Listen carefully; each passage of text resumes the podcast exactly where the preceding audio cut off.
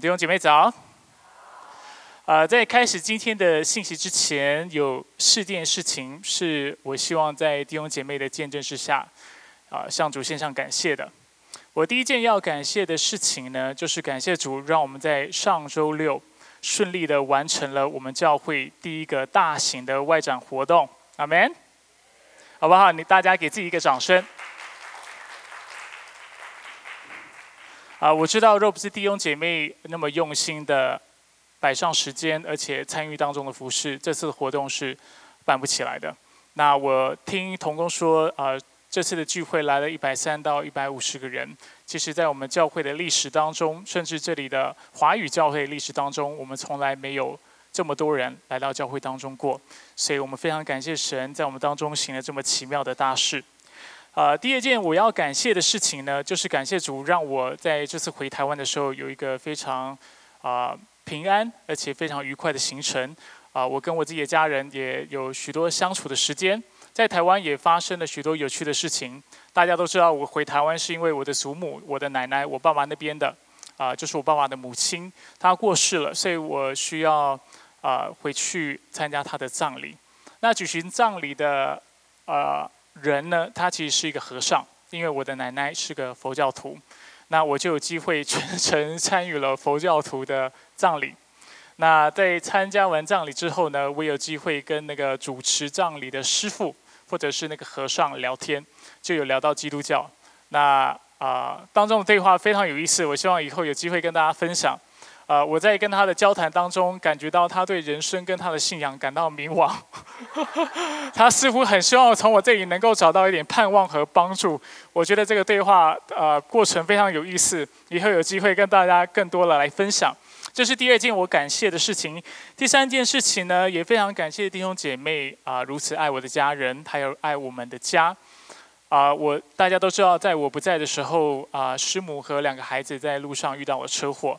那不知道的弟兄姐妹，简单的跟你们分享，就是师母其实是就是正常的开在呃道路上，他是开在内线，而对方的来车呢，不知道是什么状况，就逆向行驶的开到了他的道，然后直接就是头碰头的就撞上了师母的车。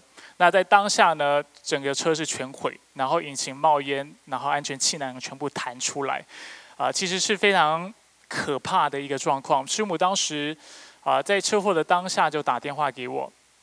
那打电话给我的时候，说实在的，我还蛮希望他是冷静下来才打给我的。打给我的时候，他哭得很厉害。那因为他没有办法从车子上面出去，他开不了门。那他跟我说，孩子也在后面。我问他，那你可以行走吗？因为他下不了车，他不知道他能不能够走。然后他又跟我说，那我问他，那孩子呢？孩子的状况怎么样？他说，我出不了车，我不知道。然后我只听到孩子在车后尖叫。那你可以想象，作为一个父亲，当你听到在远方的电话打来是这样的内容，然后有这样的状况的时候，你可以想象是 非常可怕的。啊。但是很感谢主啊！就在当天晚上，我跟师母、跟孩子又再次通话，就知道他们其实都是安全。其实弟兄姐妹在第一时间都赶到现场，比如说丽萍当时就直接赶去，而且弟兄姐妹也为我们带到。感谢主啊！师母呃去医院检查之后是没有任何的骨折。那当然，我们还是怕会有一些内伤，但是基本上孩子跟师母都是没有大碍的，就继续交给主，求神能够继续看顾保守。我们接下来需要善后的这个过程。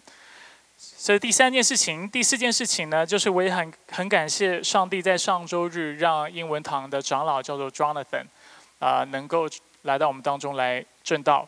啊，Jonathan 长老呢，其实过去在啊跟我是在同一个教会做传道人的，他以前是个传道人。啊，那我非常感谢他愿意在我那么临时啊，请他帮助的时候，他愿意过来。那他也是我认识的传道人当中道讲的算是比较好的。我相信大家在上周都有非常多的得着跟领受，所以我为此向他，他不在哈，我会私下跟他说，就是向他先向他献上感谢，也感谢主将这么好的一个长老带到我们当中，跟我们来分享信息。当然也谢谢宇博啊，在当中为我们来翻译。所以上周我们信息的主题是过有智慧的生活。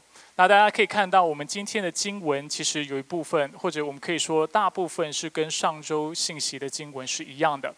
那我并没有要重复啊上周 Jonathan 长老已经跟我们分享的内容。我想做的是更进一步的帮助大家来落实我们上个礼拜学到的真理。当然，这当中有一部分会是有复习的成分，但是大多复呃大多部分的信息会是全新的。所以今天的信息呢，会有三个部分。那每一个部分呢，都围绕着一个应用及思考的问题。在第一个部分，我们要问的问题是：我们要如何知道自己有没有智慧？我是个基督徒，或者是我是一个人，那我是否是一个有智慧的人？你怎么知道这个事情？这是我们今天要回答的。第一个问题，这个部分会包括比较多的复习。这个问题我们要问：我们应该如何成为有智慧的人？所以我要更具体的帮助大家来学习跟操练，就是智慧的品格。而第三个问题，我们要问：那如果一个人没有智慧的话，他的后果是什么？那这个部分的经文是下周经文的一个转接语。在啊，雅各劝我们做有智慧人之后呢，他再次提醒我们两个没有智慧所带来的负面结果。那借着这两个结果，我们要我会为大家简单的提供一个解答。那解答的详细内容会在下周的信息跟大家更多来分享。所以，我们先来看第一个部分：我们如何知道自己有没有智慧？根据这段经文。三章十三到十六节，我们可以看到，我们要怎么知道呢？就是借着查验自己所结的果子，借着自己内省，反省自己的行为、行事为人、对待人的方式。还有啊，你的环境，你跟其他人的关系等等，你就知道你自己是否是有智慧的。上周 Jonathan 长老在讲到的时候，他说到一个非常重要的观念，他说到知识、知识跟智慧这两者之间是非常不一样的。我们往往以为，当我们有非常多知识的时候，我们就会成为一个非常有智慧的人，但是事实上却不是这样。你可以有很多的知识，但却没有任何的智慧。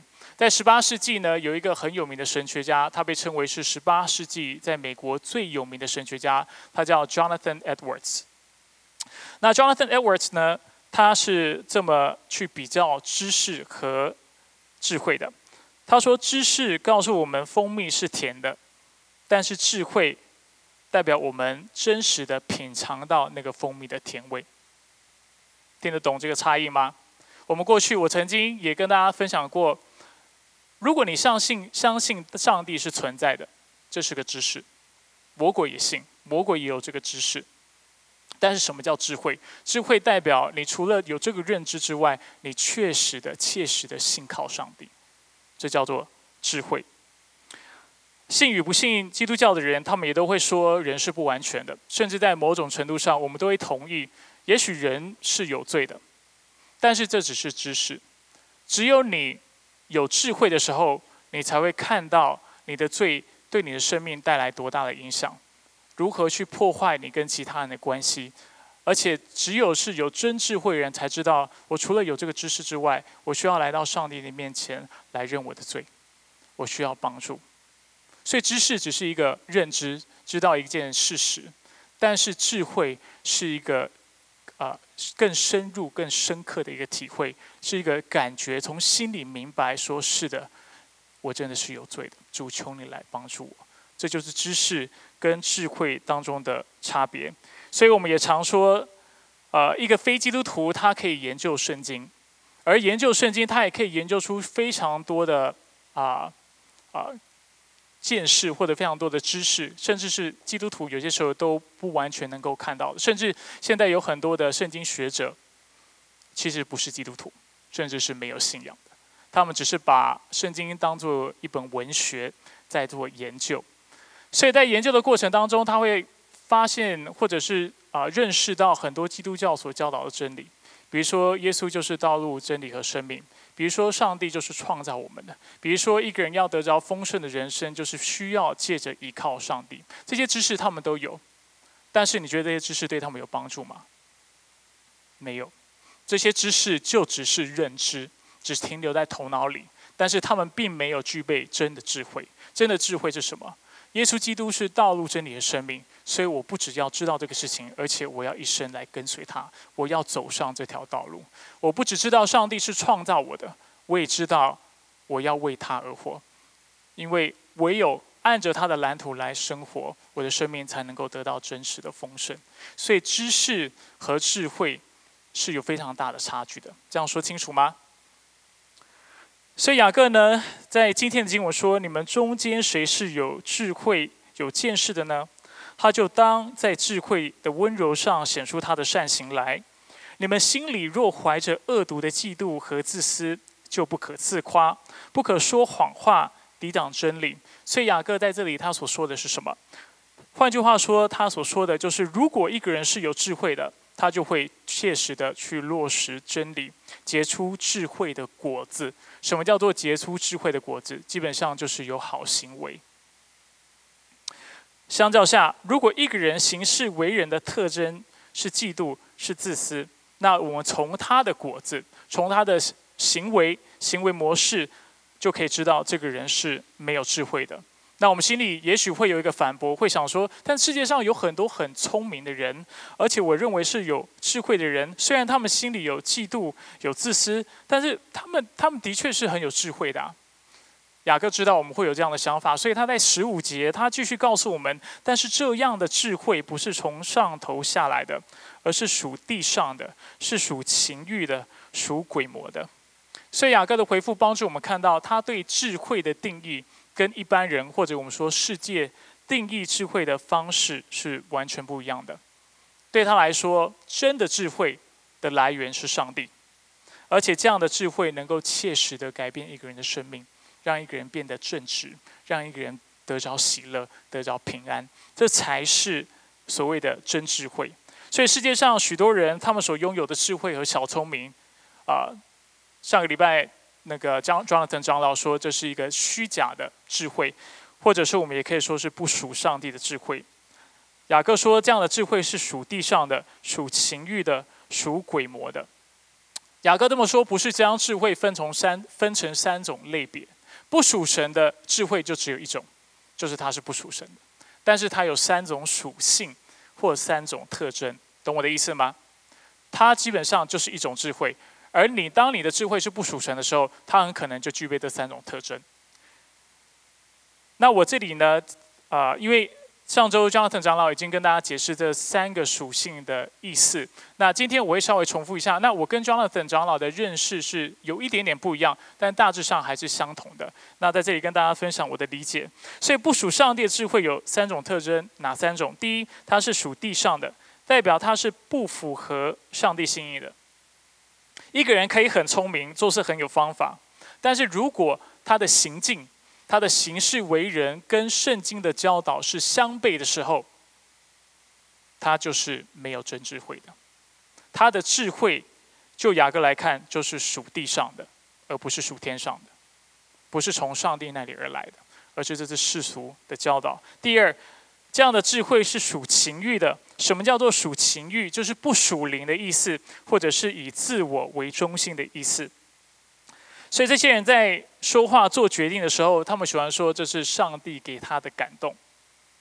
呃，在一些的啊教会，我们或者甚至在所有的教会，都会遇到一些的基督徒，他们会常常说：“上帝给我什么感动，告诉我要怎么做。”或者是上帝给我一个怎么样的想法，所以怎么样怎么样怎么样。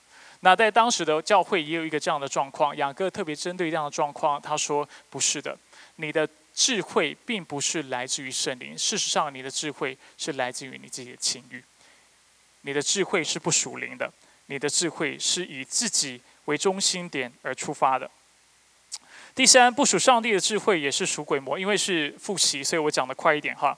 第三，不属上帝的智慧也是属鬼魔的。那就是上面这个特征，就是讲到是属情欲的一个延伸。所以雅各雅各告诉他的读者，当你的智慧无法使你成为一个更正直的人，或者更有爱心的人的时候，你的智慧不仅是以自我为中心，其实你的智慧根本就是来自于鬼魔的，被鬼魔。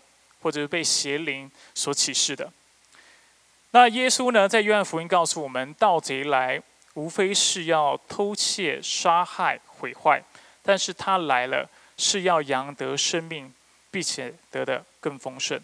如果我们的智慧是从上帝那里而来的话，这代表我们的智慧能够使我们自己，而且使我们周围的人能够得着益处，能够使我们生命得到更丰盛。这就是属上帝的智慧的意思。属鬼魔的智慧呢，会带来什么结果？根据这个经文，他告诉我们，他会偷窃，他会杀害，他会毁坏，他会侵蚀我们每一个人的生命，并且侵蚀我们周围的人，或者是去伤害到我们周围的人。所以世俗的智慧看起来很聪明，看起来很有帮助，它可能会让你变得富有，但是它也会让你变得骄傲。它会让你看不起别人，甚至去压榨别人。世界的智慧可能会让你成为一个更有地位的人，但是它会让你的心里充满了尊敬、嫉妒，还有焦虑，因为你会害怕丢脸，而且你会害怕被别人超越。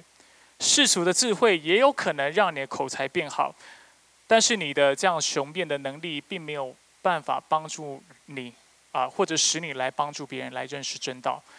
使你来帮助别人来亲近神，你的雄辩的能力，你的好的口才，变成是攻击别人、伤害别人或跟别人吵架的工具。所以你可以看到，世界上的智慧，乍看之下会使我们变得更好，使我们变得更卓越，但是它背后所带出来的，却是非常负面的结果。盗贼来，非要，无非要偷窃、杀害和毁坏，但是上帝的智慧。却要使人得着生命，并且得得更丰盛。所以刚才问了，我们怎么知道我们是有智慧的？根据上面的标准，你是怎么看待的？我们的智慧是属地上的吗？还是我们的智慧是跟上帝的真理相符的？如果跟真理不相符，那它就不是真智慧。我们的智慧是自我中心的吗？还是我们的智慧是总是想着别人，想着上帝的？我们的智慧是来自鬼魔的吗？还是他所在意的是能够使别人得到好处，使别人得到益处，使上帝能够得着荣耀？所以你怎么知道自己是一个有智慧的人？谢的。醒察你自己生命所结出来的果子，接着醒察你跟你家人的关系，接着醒察你的人际关系如何，接着观察这些事情，你就可以知道你的智慧究竟是真的智慧，还是虚假的智慧。这就是上周 Jonathan 长老他所要做的教导，清楚吗？所以第一个部分是一个复习，第二部分我再来要帮助大家更切实的来应用。这段经文，所以我们应该如何成为有智慧的人？如果我们愿意成为一个有智慧的人话，他这里告诉我们，智慧有八种属性、八种的特征、八种的表现方式。如果我们今天要成为一个有智慧的人，我们就需要学习这八种特征，而且学习去操练这八种特征的表现方式。在哪里告诉我们这八种特征呢？基本上就是三章十七节，这也是上周信息有提到的。那我有机会稍微看一下上周的信息，我发现，啊，Jonathan 长老没有机会为大家解释这八种属性的意思，所以今天我想花点时间帮助大家来更进一步的明白三章十七节怎么说。他说：“先是清洁，后是和平、温良、柔顺，满有怜悯和美善的果子，没有虚呃。”偏私没有虚伪。我们现在一一来看这八种属性的意思。第一，我们看到从上帝而来的智慧是清洁的。什么是清洁的？就是单纯的动机的意思。动机是单纯的。现代人很喜欢一个概念，叫做双赢 （win-win），听过吗？今天我卖给你一台车，你买的开心，我能够卖的有利润，win-win，双赢。今天我请你吃饭。让你吃的开心，吃得饱，之后也有机会让你跟我一起合作做生意，win-win，双赢。很多时候呢，我们把双赢当成一个绝对评估智慧或真理的一个标准，所以我们认为，今天如果我们要啊，就是做一个最好的选择的时候，我们就是要寻找一个能够达到双赢的方式。当然，圣经并没有完全说双赢是错的。圣经也告诉我们，有些时候如果能够一石二鸟，就是好的，这是智慧。但是很多时候，如果我们所追求的目标永远是双赢，永远是我们在当中能够得到好处的时候，很多时候我们会忘了我们的初心。忘了我们服侍的目的，在当时的教会就有这样的状况，有许多人，他们一开始学习真理、认识耶稣基督，是因为他们想要得着救恩，是因为他们愿意更认识真神，是因为他们愿意服侍人。但是在学习的过程当中，一点的、一点的、一点的，他们就慢慢的被迷惑了。他们就开始想：哎，如果我能够同时学习真理，但是同时又得到别人对我的尊重，那不是挺好的吗？双赢。所以许多人在当时的教会，他们就说：“那我要成为教师，那我要成为教会的领袖。那这样的话，我可以得到别人尊重，同时我继续在真理当中来寻求。而当我们用双赢来衡量我们的生命，或者是来评估一件事情或一个决定是否有智慧的时候，我们就很容易落入歧途。”我们就忘了我们学习的目的是什么。而在当时的教会，我们发现一个状况，就是这些人为了成为教师，为了成为教会的领袖，他们慢慢的忘了他们学习真理的目的是为了什么。所以在这里，雅各特别提醒我们：真实的智慧是什么样的智慧？是一个单纯的智慧。你的动动机是单纯的，是一个清洁的智慧。在服侍弟兄姐妹的时候。有些时候，弟兄姐妹是不会给你回报的，但是没有关系，这是真智慧。当你爱你的家人、爱你的伴侣、爱你的孩子的时候，你的孩子跟你的伴侣不一定会用啊相同的爱来回应你，但是这没有关系，这是智慧。当你去帮助贫穷的人、没有经济能力来报答你的人的时候，感觉是不是双赢？但感觉你是吃亏的，但是没有关系。这是智慧，因为耶稣基督也是这样爱我们。在我们爱他之前，他先爱我们；在我们还是悖逆、还是以他为敌的时候，他为我们牺牲自己的生命，死在十字架上。智慧不一定是双赢，有些时候智慧代表牺牲，智慧代表舍命，智慧代表自己受苦。不是说都是，但是有些时候是这个样子。那我们怎么做评估？就是借的问问我们自己一个问题：，就是我在做这个事情的时候，我带的动机是什么？是清洁的吗？是单纯的吗？还是其实我在服侍的时候，我一直在想：，哎，我在台上讲到，别人怎么看我？他会不会很欣赏我？我在台上唱歌，他别会不会觉得我衣服穿的很好看？会不会觉得我今天的姿态很好？我的歌声很美好？当我们开始把这些。自私的想法或一些情欲的想法混在我们的服饰当中的时候，我们的服饰就开始受影响，而且我们就无法有效的来喂养弟兄姐妹。当然，我每次要来讲到的时候，啊，每周日要讲到的时候，我都要做一件事情，英文叫做 “pray yourself hot”，就是我一定要预备我自己，预备到一个程度，我知道我来这里到底是干嘛的。你们看我讲到，你会觉得我会我会紧张吗？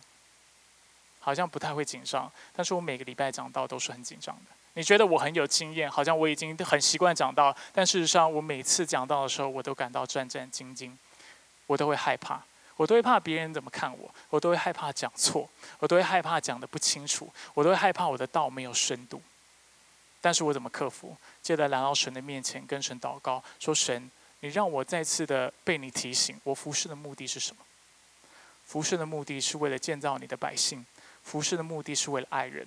服侍的目的是为了把人带到神的面前，别人怎么看我一点都不重要。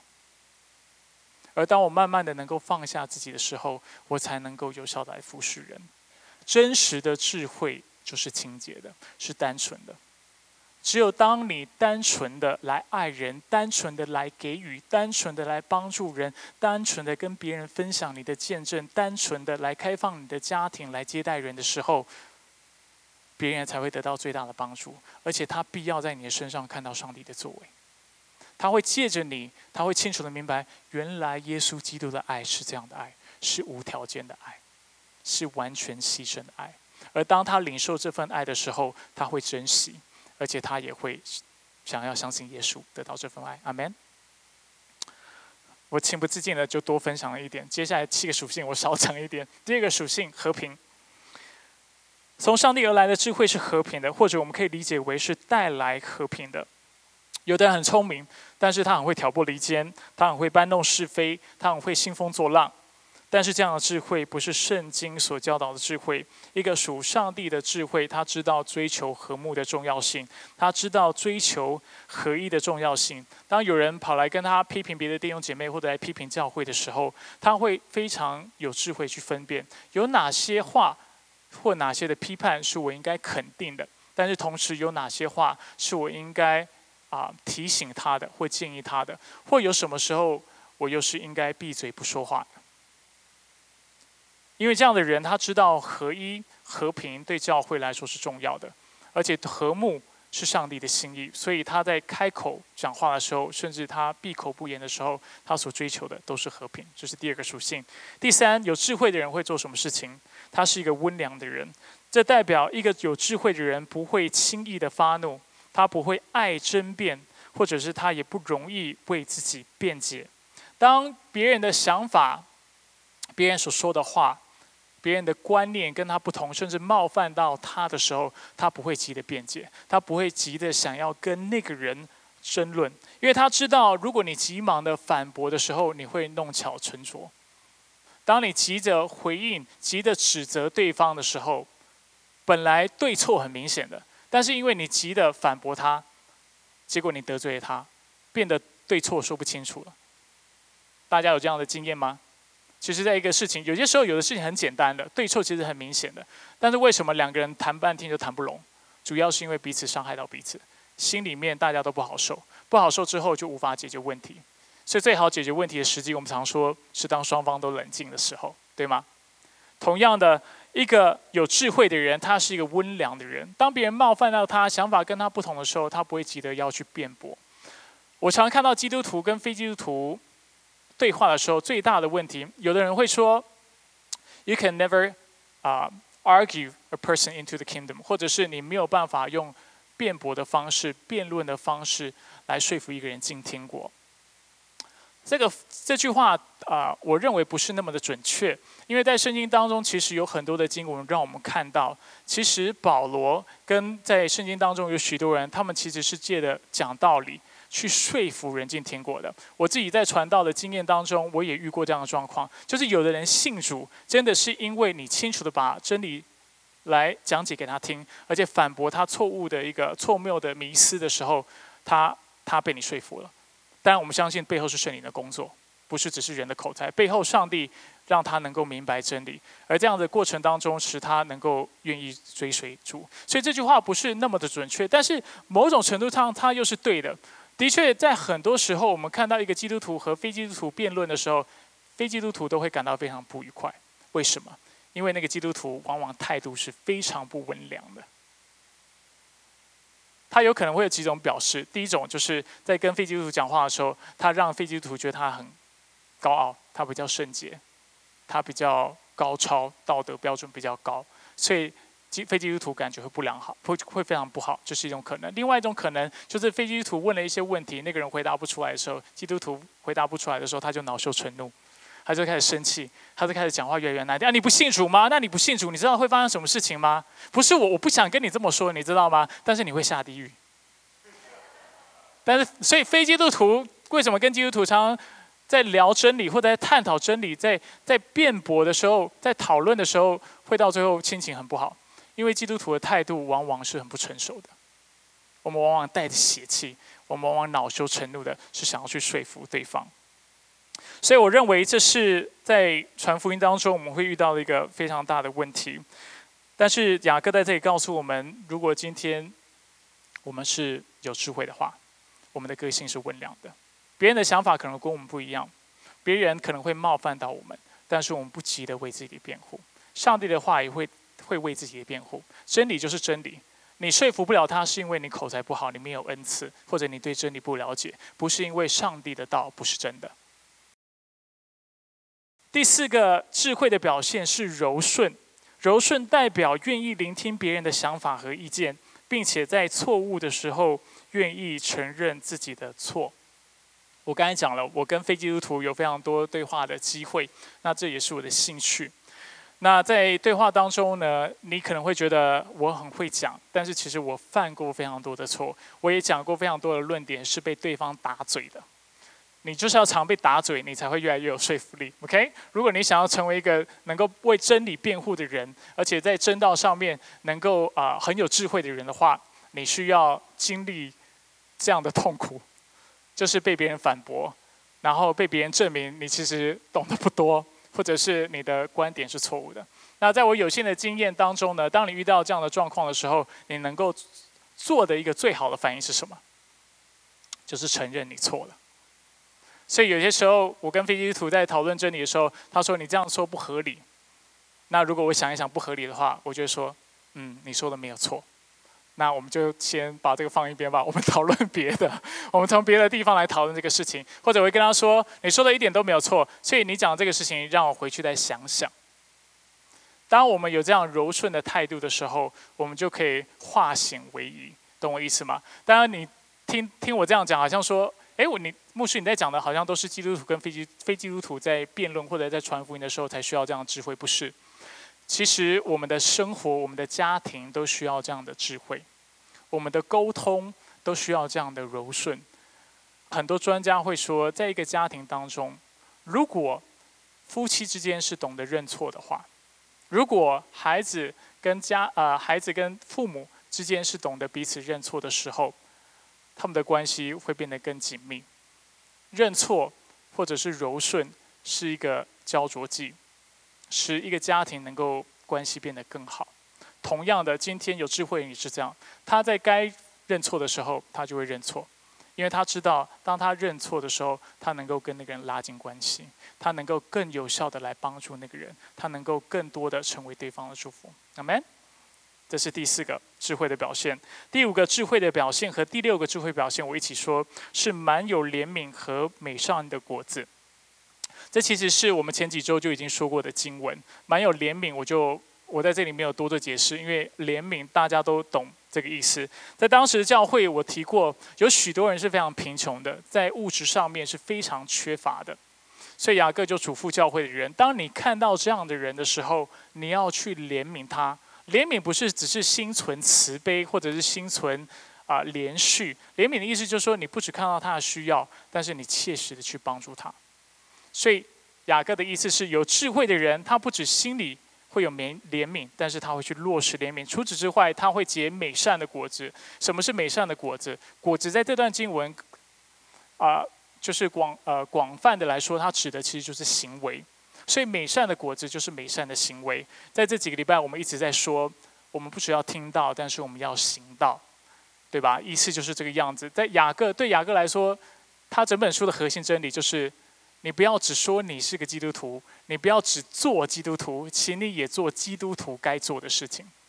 今天你不要说你自己有智慧，你真的有智慧，你就会做一个智慧的人会做的智慧事。懂我的意思吗？所以他这里非常强调，如果你是有智慧的，你一定会怜悯别人，而且你会去落实怜悯，并且结出那美善的果子。第七个属性，第七个属性是没有偏私，这也是对过去信息的一个回顾。什么叫不偏私？不偏私的意思就是我们能够将心比心，我们能够换位思考，我们能够站在别人的立场来看待事情。当我们看到一个人是跟我们不同肤色的，他的社经地位跟我们是不同的，他来自的地方是不同的，他讲汉语的语调口音是不同的，我们不会对他有歧视，我们不会偏有偏见，但是我们会站在他的立场，常常去想，如果我是他的话，我会希望别人怎么对待我，这就是不偏私的意思。除此之外，我也提到偏私在原文还有另外一层的意思，就是对信仰。偏私就是三心二意的意思，所以一个在信仰是偏私的人，他也是在信仰上是三心二意的人。所以一个有智慧的人，也是一个对信仰忠诚专注的人。我没有放在投影片上面。第八个属性，最后一个属性呢，就是没有虚伪。虚伪指的就是两面人或一口两舌的人。所以没有虚伪，就是表里一致，是个正直诚实的人的意思。就像偏心的人对主不忠诚，一心二用，对人也是一把尺，但是却有两个标准一样。虚伪的人也是说一套做一套，表里不一。他今天一下子会为了自己的利益，他会说 A；一下子跟别人又会为了自己自己利益说 B。那这样的人就很像雅各在三章的一到十二节讲的，他口里说出赞美上帝的话，但是同同时用用他的口舌来咒诅其他那按着上帝的形象所造的人。他就是如此一个三心二意的人，他是一口两舌的人。他在信仰上面不止不忠诚，而且他对待人也是这样子，不信实、不诚实，一口两舌，表里并不一致。那外表看起来虚伪的人，他是在敬拜神，但其实他所敬拜是他自己。他借的赞美神，他赞美神的目的不是为了，不是因为他心里真的存着赞美跟敬畏，他赞美神希望，因为他希望你看到他是多虔诚。他为什么咒诅别人？因为他借的咒诅别人去践踏别人，为了凸显他自己是何等的美好。这就是虚伪的人会做的事情。但是雅各特别提醒我们：如果今天我们是一个有智慧的人话，我们就需要学习做一个不虚伪的人。我们要学习做一个表理智、正直、诚实、不虚假的人。所以在列出这八个属性后，雅各在三章十八节他说：“正义的果实是为促进和平的人用和平栽种出来的。”正义的果实就是合乎上帝的行为，合乎上帝的结果，合乎上帝真理的结果是促进和平的人用和平栽种出来的。为什么他会强调和平？是因为当时的教会有许多的争吵，当时的教会有许多的不和。从第四章，等一下你就会看到教会有非常多的纷争，而且下个礼拜我们也会继续看这段的经文。但是雅各背后所啊，预设的一个观念是什么？他的观念就是：今天如果你是一个促进和平的人，你就会做促进和平的事情。就像我刚才讲的，雅各他整本书他的核心真理就是：你是什么人，你就会做什么事情。天底下没有所谓是基督徒但却不做基督徒。的事情的这样的一个信徒，天底下没有所谓的你很有智慧，但是你却不做合乎真理的智慧式的事情。在圣经当中，在雅各的认知当中，这种人是不存在的，这种人是不符合教圣经教导的。所以他特别告诉我们，促进和平的人，正义的果实是促进和平人用和平栽种出来的。你希望在你生命当中看到能够结果吗？能够？能够达到上帝的标准吗？你看到，你希望看到周围的人因为你的生命得到帮助吗？你不只要做一个智有智慧的人，你也要做智慧人做的事情。阿门。这是第二个我们要问的问题。第三个问题我们要问的就是没有智慧的后果是什么？所以当时雅各的读者就是收信的教会，你觉得雅各认为他们有智慧吗？他认为他们非常没有智慧，非常遗憾。四章一到三节，他说：“你们中间的冲突是哪里来的？争执是哪里来的？不是你们肢体中交战的私欲来的吗？你们贪恋，得不着就杀人；你们嫉妒，不能得手就起争执和冲突。你们得不着，是因为你们不求；你们求也得不着，是因为你们妄求。”为了要浪费在你们的宴乐中，他在这里，他告诉我们，当时的教会有着这些问题：有冲突、有争执、有贪恋、有嫉妒，甚至杀人。杀人在这里，它其实是一个譬喻法的修辞，它指的是之前的经文讲到，是一个言语的暴力，用言语去诅咒人，去用言语去杀人的意思。所以这种种的。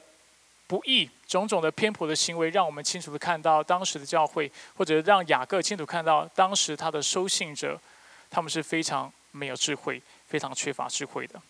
雅各在第三节说：“你们得不着，是因为你们不求；你们求也得不着，是因为你们妄求，为了要浪费在你们的宴乐中。”所以当时的人，他们求的是什么？如果现在你是在上归纳法查经，跟乔金弟兄在上这堂课的话，你会知道，要按着正义解经，其中一个最基本的的训练，或者是最基本的啊做法，就是你要去研究这个文章的脉络，你要去知道上文就是作者的逻辑思考，他的逻辑脉络是如何。所以根据上文来看，我们看到这些人要的就是教师的职分。在当时的教会，很多人是乍看下很聪明的，很会说话，很会教，但是我上周不是上周，许多周前我跟大家提到，虽然他们想要教师的职分，但是他们不想负教师的责任。事实上，雅各也不允许他们做教师，因为他们的生命一点都不成熟，他们没有达到圣经对教师在德行上面的要求。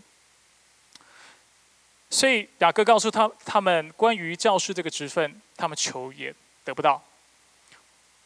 那为什么他们得不到？两个原因，刚才我讲的第二个，第一个是因为他们不求，首先他们不求；第二，因为他们的动机不对，因此就算他们求，他们也得不到。而借着这两个原因，我们看到了没有智慧的两个后果。第一个后果，没有智慧的人，他就会不爱祷告，他的祷告会是非常贫乏的。往往人越聪明，他就越不爱祷告。过去是如此，现在也是如此。我刚才已经说了，当时在教会当中。聪明的人不少，能做教导人的不少，但是他们却不爱祷告，因为他们的生命不够的成熟。所以雅各在诗章二节就点出了这样的盲点。这些人觉得他们要处理教会的事情，要处理属灵的事情，就是靠他们嘴巴说一说就能够解决，或者是在背后安排一下，他在背后做点小动作就能解决。所以人越聪明呢？就越会依靠自己的聪明才智来解决事情，你就越不会去祷告，你就越不会去依靠上帝。那几乎所有的神学家都同意呢，就所有的基督徒或所有的宗教行为来看，祷告这件事情是最能凸显一个人是否是敬虔的。祷告是最能够凸显一个人是不是有真智慧的。祷告是最能够凸显一个人跟上帝的关系的。我们常常讲到，我们跟上帝之间的关系是天父跟孩子之间的关系。我们常常说，因为上帝是天父，他是我们的阿爸，他是我们的父亲，所以他会他爱我们，他会带领我们，他会保护我们。我们常常讲到他会对我们做什么，但是我们不常去思考，作为孩子，我们应该如何来亲近他？我们应该如何来跟阿爸有一个亲密的关系？我们不常去做这些思考。如果你的父母是上了年纪，或者你自己本身是上了年纪的父母的话，你会知道父母要的是什么。当人上了年纪之后，他要的不是有大房子、有好的车子，他要的不是你送他什么大礼。父母往往要的就是你一通简讯，你的一句问候。他要的是跟你有更亲密的关系，他希望你来关心他。同意吗？我对长辈的理解是这样，很多长辈点头了，这对我来说是一个肯定。所以对很多长辈来说，这才是他们心里的需要。当然，我不是要把上帝比喻成一个老人，这不是我的意思。但是我要说的是什么？人因为年轻的时候你体力很好嘛，很多事情你可以做，而且你有很多的野心，你有很多的想法，你有很多的梦想，你觉得。你觉得你有体力去追求这些东西，但是当你老的时候，当你体力越来越不行的时候，当你能力越来越多的局限的时候，你才慢慢发现什么事情是你真的在意的。而人最在意的是什么？关系。人需要有关系才能够生存。许多大学的研究、心理学的研究都告诉我们，人要快乐，人要过得有意义，人要过得满足，就是。他需要跟人有亲近的关系。许多临床的报告也指出，一个人在病床上面要过世的时候，你问他你一生当中你最后悔的是什么，他都会跟你说：“我最后悔的就是我花不够的时间给我的家人。”人最在意的就是关系，人最在意的就是沟通。在十三世纪的时候，啊，有一个罗马帝国的皇帝叫做 Frederick the Second，他叫菲德列菲特烈二世。这个记载是真实的，你在啊那个 Wikipedia，就是维基百科，你也可以搜到这个事件。在罗马帝国的管辖之下呢，因为罗马帝国很大嘛，所以他们管辖之下有许多不同的民族，而且大家说的不同的语言。有的人说啊德语，有的人说意大利语，有的人说希伯来语，有人说拉丁语。那有一天呢，罗马帝国的皇帝腓特烈二世呢，他就突发奇想。他说：“这些人会说这些语言，是因为他从小就被教导这个语言，所以他要想，那如果今天我们都不教他特定的语言的话，人会发展出什么语言？他就说，人最原始的语言是一个什么样语言？皇帝都太闲，你知道吗？所以会去想这种问题，去这个事情。而且他甚至这是有记载的，他甚至想要知道亚当和夏娃当时是用什么语言沟通的？他是从心里想要知道这个事情，所以他是有信仰的。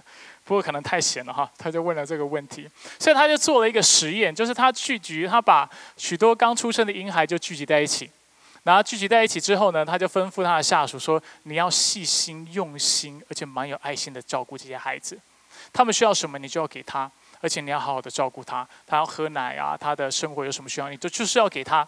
但是有一件事情是你不能做的，就是你不能跟他说话。”在整个过程当中，你需要保持安静，不能跟他有沟通，因为他想要看这些孩子他自己会发展出什么样的语言。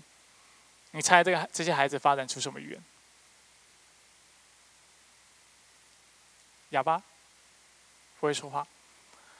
这个记载非常的有趣，也非常惊人，也非常引人醒思。这当中所有的婴孩，其实我呃文献没有说有几个小孩，但是知道有一批，没有一个活超过能够讲话的年龄每一个都夭折，每一个，他们有吃，他们有住，他们有需要的都拿到了，但是因为没有人跟他们有沟通，有质量，而且有啊数量的沟通的缘故，他们每一个都夭折了。人需要关系才能够生存。而关系建立于沟通。如果我们是有真智慧的，如果我们是基督徒，如果我们说我们的阿爸、我们的上帝是我们天父的话，那我要问一个问题：你花多少时间跟他沟通？你花多少时间来亲近他？感谢主，是我们所信仰的上帝是一个跟人沟通、跟人建立关系的上帝，所以他启示他的话语，所以他借着圣经。每天每时每刻，只要我们愿意去读，他就跟我们说话，而且他希望我们借的祷告跟他能够有交谈，他希望我们借的祷告跟他有回应。但今天没有真智慧的人，他不会跟上帝祷告，因为他心里虽然口称上帝是他的阿爸父，但他心里跟上帝的关系，或者他真实的，他跟上上帝真实的关系是疏远的，是不亲密的。所以他是会忽略祷告的，这是一个没有真智慧人的盲点，也是他的一个问题。但是不止如此，缺乏真智慧的人，除了不祷告之外，雅各也告诉我们，就算他祷告了，上帝也不会应允，因为没有智慧的人，他的祷告是妄求。其实更吊诡的地方在于。当一个没有智慧的人，他祷告是妄求，并且你点出他的祷告是妄求的时候，他可能还是不明白你的意思。我举个例子，过去啊，我在另外一个教会，我曾经啊，主要的工作是服侍年轻人。那有一个年轻人，他不是基督徒，他有一次就很诚恳，而且很诚实的跟我说：“他说，Charlie，就是啊，我我想要我来教会其实是有目的的，我想要追一个女生。”他是一个基督徒，而且他非常的虔诚。那他只愿意跟是基督徒的人交往，所以我在想，我要受洗。他就接着跟我说，他觉得受洗蛮好的，因为这是双赢。我能够追到他，你的教会又能够多一个信徒，这不岂不是一件美好的事情吗？所以他说，Charlie，你怎么看待这个事情？当时我听他这么讲完，我就回答他说：“某某某，如果你真的觉得你要追的这个女孩是很近前的话，那这代表这个女孩其实会希望你爱上帝多于你爱她。而当你爱她多于爱上帝，而当她发现你是为了追她而信耶稣的话，她会对你非常非常的失望。那他听到这个事情以后，他非常惊讶，他说：‘啊！’基督教相信一个人应该爱上帝多于爱他的男朋友、女朋友，这太太奇怪了吧？那我就跟他说，但是很遗憾，的确就是如此。他想了想，他说：“那那没问题，这也是可以解决的。”他说：“那当他问我是爱他比较多还是爱上帝比较多的时候，我就跟他说我是爱上帝比较多，这不就解决了吗？”那我对他的回应，我感到非常有趣。我从来没有想过是可以用这个方式来解决这个问题。但是我呃，就是轻声的笑了几声之后，我就跟他说：“但是，但是这样子还是无法解决你欺骗他的问题，你其实还是欺骗他的，你还是其实你还是不是真的爱上帝多于爱他的，而当他发现之后，他还是会感到非常的失望。你觉得他听懂了没有？完全听不懂我在说什么。他就跟我说：“Charlie，我，他说你说的话真的有点难懂，我也不懂你的意思，我需要好好的去回去去去让他沉淀一下，去思考一下。”这就是我说的。很多时候，当一个人他的祷告是妄求的时候，你点出他是妄求，点出他的矛盾的时候，他都不一定能够明白你的意思。但是有些时候呢，妄求跟你求的内容有关，啊，对，有些时候妄求跟你求的内容有关。比如说，你希望上帝从天上掉下一百万来，我们都知道这是妄求。但是其实这里讲的妄求不是这样的妄求，他讲的妄求其实跟内容没有直接的关关系。为什么雅各称他们的祷告，称他们所求的是妄求？因为他们的态度不对。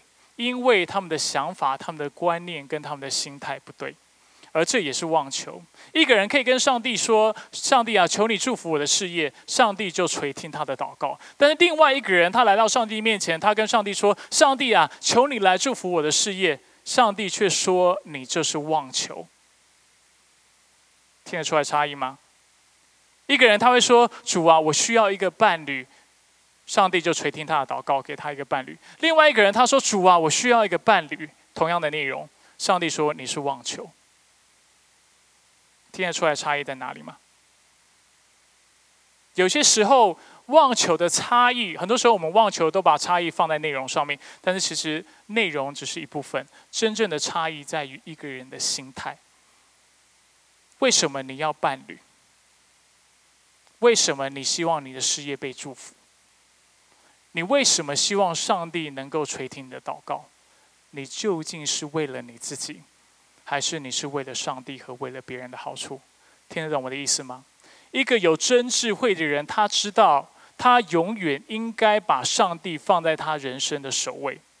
所以，当他祷告的时候，他并不是说主啊，他的心里所想的，并不是他只是要上帝来应允他，或者是来满足他的恳求。而在当中，把上帝当成一个神灯的油灯的精灵，但是很多人祷告是妄求，为什么？因为其实很多人的祷告，他从心里要的，他不是他要的不是上帝，他把上帝当成一个拜拜的对象，当成一个地方的神明，当成油灯里的精灵，他要的其实是这个事情。他祷告的原因是因为他就是想要有钱，他就是想要有地位，他就是想要有。一个美好的婚，他有要一个婚姻，他就是想要得到别人的尊重，但他其实想要的并不是上帝他自己。但是真智慧是什么？真智慧是永远把上帝放在心中的首位，而知道所求的事情都是上帝所赏赐给他的，他可以去享受上帝的祝福，但是先后顺序一定要分清楚，一定要摆清楚。所以没有真智慧人。他会在口头上说上帝是他生命的第一，但是他的心里会不由自主的爱其他的事情多于爱上帝。那悲惨的事就是，就算这样的人，你点出这个事实之后，他知道这个事实之后，他还是无法改变他的心里的所好跟他的心里的优先顺序。你问我怎么办？在第八节，雅各的确说，所以你要亲近上帝，但是具体怎么做？请你下礼拜回来教会，我跟你分享。那继续，雅各在第八节就告诉我们，呃，不是第八节，在四章三节，为什么有的人祷告是妄求？因为你求的东西是为了要浪费在你的宴乐当中。这里他说的是宴乐，但是宴乐这个词翻的不是很准确，在原文当中，他其实讲到的是啊。畅快或者是愉悦的意思，厌乐这个词其实愉悦的意思。所以换句话说，有的人祷告的目的不是为了上帝，不是为了帮助人，但却是纯粹为了将它浪费在自己的愉悦上。有一本呃，有一个中文的翻译叫做新译本，新译本在这节他翻得很好，他说这是妄求，因为这是把所得的耗费在你们的私欲上。所以他这里讲到厌乐，会给我们一个感觉是讲到去 party，对不对？我去。去去啊一个宴会，然后我奢侈的去浪费，不是。他说：“为什么你的祷告是妄求？一个没有智慧的人祷告是妄求，因为你的祷告为的只是你自己的畅快，为的只是你的愉悦感，为的是你自己心里所盘算的目的跟你的想法。你为的不是上帝，你为的也不是其他人的需要。而只要一个人当他祷告的时候，不是把上帝的。”摆在首位的时候，在圣经当中，他告诉我们，这就是妄求。所以今天信息的内容很多，所以容许我复习一下，因为今天信息的内容，呃，就是三个问题，问的问题都不太一样。所以今天信息的问，呃的的重点围绕的三个问题：第一，我们问到我们要怎么样知道自己是有智慧的人？答案是借着查验自己所结的果子，我们的行事为人以及我们的人际关系等等。一个有真实智慧的人，他是一个行事为人会符合圣经教导的人，他会让上帝做他生命的重心，并且时常为别人着着想，并且切实的去帮助他们。第二，我们要如何成为一个有智慧的人？借着学习及操练八件事情，这八件事情就在十七节。所以，如果你觉得这八个八件事情或这八个属性对你来说有很大的帮助，你可以反复的去思考。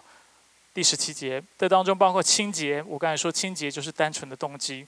有智慧人会追求和平，就是追求和睦。有智慧的人会是个温良的人，他不会轻易发怒，他不爱争辩。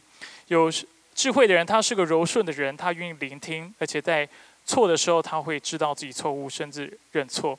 有智慧的人是个蛮有怜悯的人，并且他会落实怜悯。有智慧的人也是一个会结美善果子的人，代表他是一个有好行为的人。